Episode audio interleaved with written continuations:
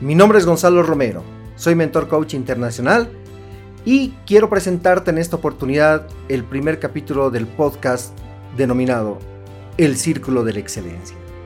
¿Qué es un círculo de excelencia? Es un grupo de personas que compartimos los mismos intereses, que compartimos el mismo crecimiento y que queremos vivir estas herramientas que nos da el maravilloso mundo del coaching, la programación neurolingüística y la inteligencia emocional. Quiero invitarte a que cada semana te puedas conectar para que todos los mentores que formamos parte de la Academia de Coaching y Capacitación Americana de Coaching Consulting Group y todos miembros de la International Coaching and Mentoring Federation, vamos a compartir contigo temas importantes de interés no solamente para gente involucrada con estos procesos, principalmente para que tú, la persona que tiene la curiosidad de llegar a este podcast, puedas desarrollar algunas herramientas para ser mejor persona. Vamos a empezar con el primer capítulo. Este primer capítulo he denominado el manejo emocional de los cambios para la transformación. Y vamos a iniciar de la siguiente manera haciéndote algunas preguntas. ¿Estás tú preparado para los cambios que se vienen todos los días? ¿Estás de acuerdo que el cambio es lo único que no cambia? Por ejemplo, Hace 25 años no existía Internet. Hace 15 años no existían las redes sociales. Y hace 10 años aproximadamente no habían los smartphones ni las tablets. Si trabajas hoy en el área de marketing digital, e-commerce, eh, desarrollo de aplicaciones, desarrollo de páginas web, hace 10 años simplemente no existían estos oficios o profesiones. Cada vez más estamos creando nuevas posibilidades. ¿Nuevas posibilidades para qué? Para la gente que pueda estar presentes se vaya adaptando. Por ejemplo, cada mes hay estudios que definen que cada mes se crea un millón de nuevos blogs en, en Internet. Cada día se dan de alta un millón de personas en Twitter, por ejemplo. Una de cada diez parejas se conoció en Internet o en la red. Si Wikipedia fuera un libro, hay estimaciones que dicen que tendría cerca a 32 millones de hojas. Imagínate la cantidad. Antes no había Facebook, Twitter, Skype, LinkedIn, Instagram, esto que estamos haciendo hoy, podcast y otras herramientas que son parte del día a día en nuestra vida. La primera pregunta es, ¿estás preparado para estos cambios? Nuevamente, en los últimos años se han destacado muchas profesiones. Otras simplemente se han transformado, llegando a provocar que muchas personas pierdan su empleo. El trabajo futuro está basado en lo que va a ser el talento de las personas. Ya nadie te va a pagar por lo que sabes o por tu título universitario. Lo que te va a hacer, lo que, la gente va a hacer para pagarte es reconocer tus capacidades la capacidad que tienes para crear, la capacidad para innovar y la capacidad para hacer nuevos inventos. La educación no formal, sin reglas, es mucho más accesible hoy en día que antes. Ya no hay excusas entonces para no saber. El trabajo del futuro requiere generar redes para que estés conectado. Vivimos en un mundo sin fronteras donde podemos trabajar en cualquier parte del mundo y conectarnos inclusive desde nuestras casas. El trabajo que era considerado un lugar, hoy ya no es importante en cuanto a su ubicación. No hay fronteras, han desaparecido. En otras palabras, la competencia ya es global. Escuchamos, o escuchábamos más bien, lo que pasa en Las Vegas queda en Las Vegas. Ya no es así, mis queridos amigos. Lo que pasa en Las Vegas ahora se puede ver en Facebook, en LinkedIn, en Twitter, en Google, en Instagram, etcétera, etcétera, etcétera. Por lo tanto, tenemos que estar preparados para trabajos que aún no existen, con herramientas que aún no se han desarrollado para resolver problemas que aún no están planteados. Nuevamente, la pregunta es, ¿estás tú preparado para esto? Cuando miro atrás, Me doy cuenta que pude haber evitado muchos momentos difíciles o pude haber manejado las cosas de mejor manera para no llegar a ciertos límites. ¿Por qué?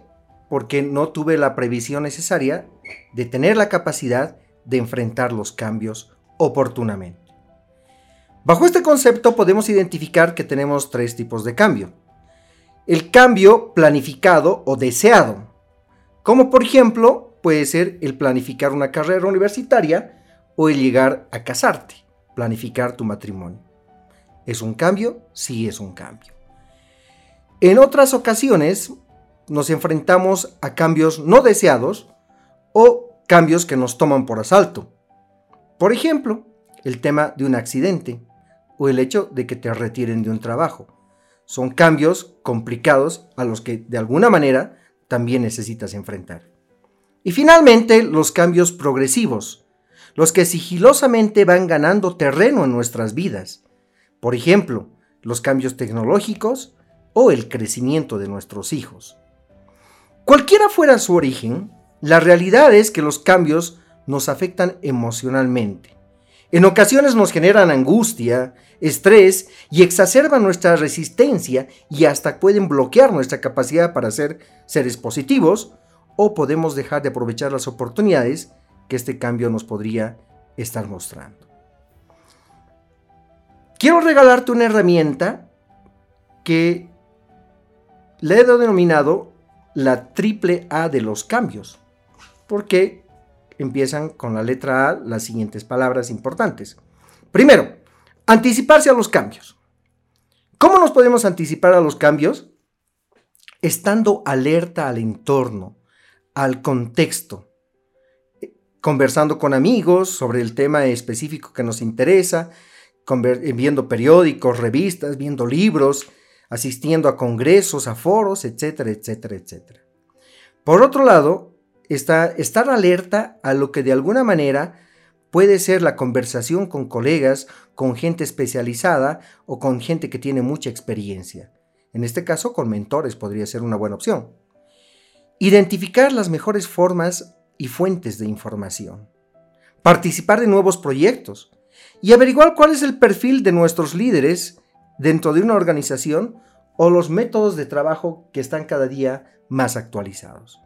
Estas son algunas maneras de anticiparse a los cambios. Por otro lado, tenemos la segunda A, que es adaptarse a los cambios. Y para ello hay una curva que la hemos denominado la curva del cambio. Por un lado tienes en un eje el impacto emocional y por otro lado tienes el tiempo. Todo empieza cuando tú estás en tu zona de confort, haciendo las cosas que te gustan hacer y lo haces muy bien. En determinado momento, cuando empieza el proceso de cambio, se genera una negación. Te resistes a ese cambio. A medida que va avanzando el tiempo, te puede generar molestia, incomodidad y hasta cólera. Y cuando llegas a, tocar fondo, puede generarte inclusive mucho caos en todo tu entorno. A partir de ahí hay un punto de inflexión donde tienes la capacidad de empezar a entender que ese cambio posiblemente tenga algo positivo. Por lo tanto, empieza a haber una aceptación. Dices, ya, ok, ya está sucediendo, a veremos qué pasa. Y finalmente, cuando ya ves alguna herramienta, algo que te está dando una señal que va a ser interesante, te vas a comprometer con el cambio y finalmente vas a estar nuevamente en tu zona de confort, sino en una zona de confort más amplia. Te voy a poner un ejemplo. Hay personas que están trabajando en una empresa muchísimos años y haciendo las mismas cosas de la misma manera. Y a algunos nos ha pasado. Viene un, un día la alta gerencia y nos dice, vamos a hacer un cambio del sistema. Vamos a agarrar el sistema nuevo, vamos a migrar a este sistema y la gente normalmente no se resiste a los cambios, se resiste a la incertidumbre, a no saber lo que le va a pasar. Entonces, la primera reacción bajo esta curva es la negación. Me resisto, no quiero. Luego me enojo. ¿Por qué? Porque tengo que hacer nuevo trabajo, tengo que hacer otras actividades, tengo que acomodar mi rutina del día a día a estas actividades. Y llega un momento en que ya todo es un caos lo que estaba haciendo no sirve, las cosas nuevas que vienen me incomodan mucho más, la relación de, la productividad creo que está bajando y es el momento donde tocas fondo. A partir de ahí, ¿qué tal si alguien viene y te dice, este reporte que te tomaba cinco días en preparar, ahora con este sistema lo puedes hacer en cinco minutos? Ahí empieza a cambiar tu percepción. Primero reaccionas, mm, ¿será? La incredulidad, la duda, genera en ese momento algo interno en ti. Sin embargo, en el fondo dices, a ver, ¿qué puede pasar? ¿Qué es lo peor que puede pasar? Me arriesgo. Y cuando te das cuenta que funciona, que en cinco minutos tienes ese reporte, aceptas. Empiezas a aceptar ese cambio y dices que puede mejorar mi productividad y mi calidad de vida. A partir de ahí, como te convences de que esto funciona, empieza a haber un compromiso con el cambio. Te pones la camiseta, te involucras y nuevamente llegas a una zona de confort mucho más grande, mucho más amplia. De esta manera llegamos a la tercera letra, a la tercera A más bien, que es avanzar. Cuando ya has visto, has sido testigo de que este cambio puede, puede ser manejado emocionalmente, superando cada una de estas etapas, vas a avanzar. Entonces, mis queridos amigos, el cambio es lo único que no cambia. Y necesitamos estar preparados desde el punto de vista emocional principalmente para aceptar, adaptarnos y comprometernos con los cambios. Porque si no cambias, te quedas. Y si te quedas, lamentablemente no avanzas. La buena noticia es que tú tienes la decisión Primero, para estar atento, adaptarse y avanzar. Espero que esta información y esta herramienta te hayan gustado y te sean de utilidad. La invitación es para abrir tu corazón y tu mente y conectar con este podcast que te vamos a regalar semanalmente.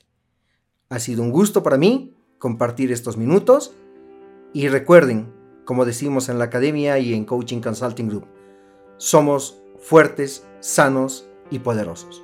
Muchísimas gracias.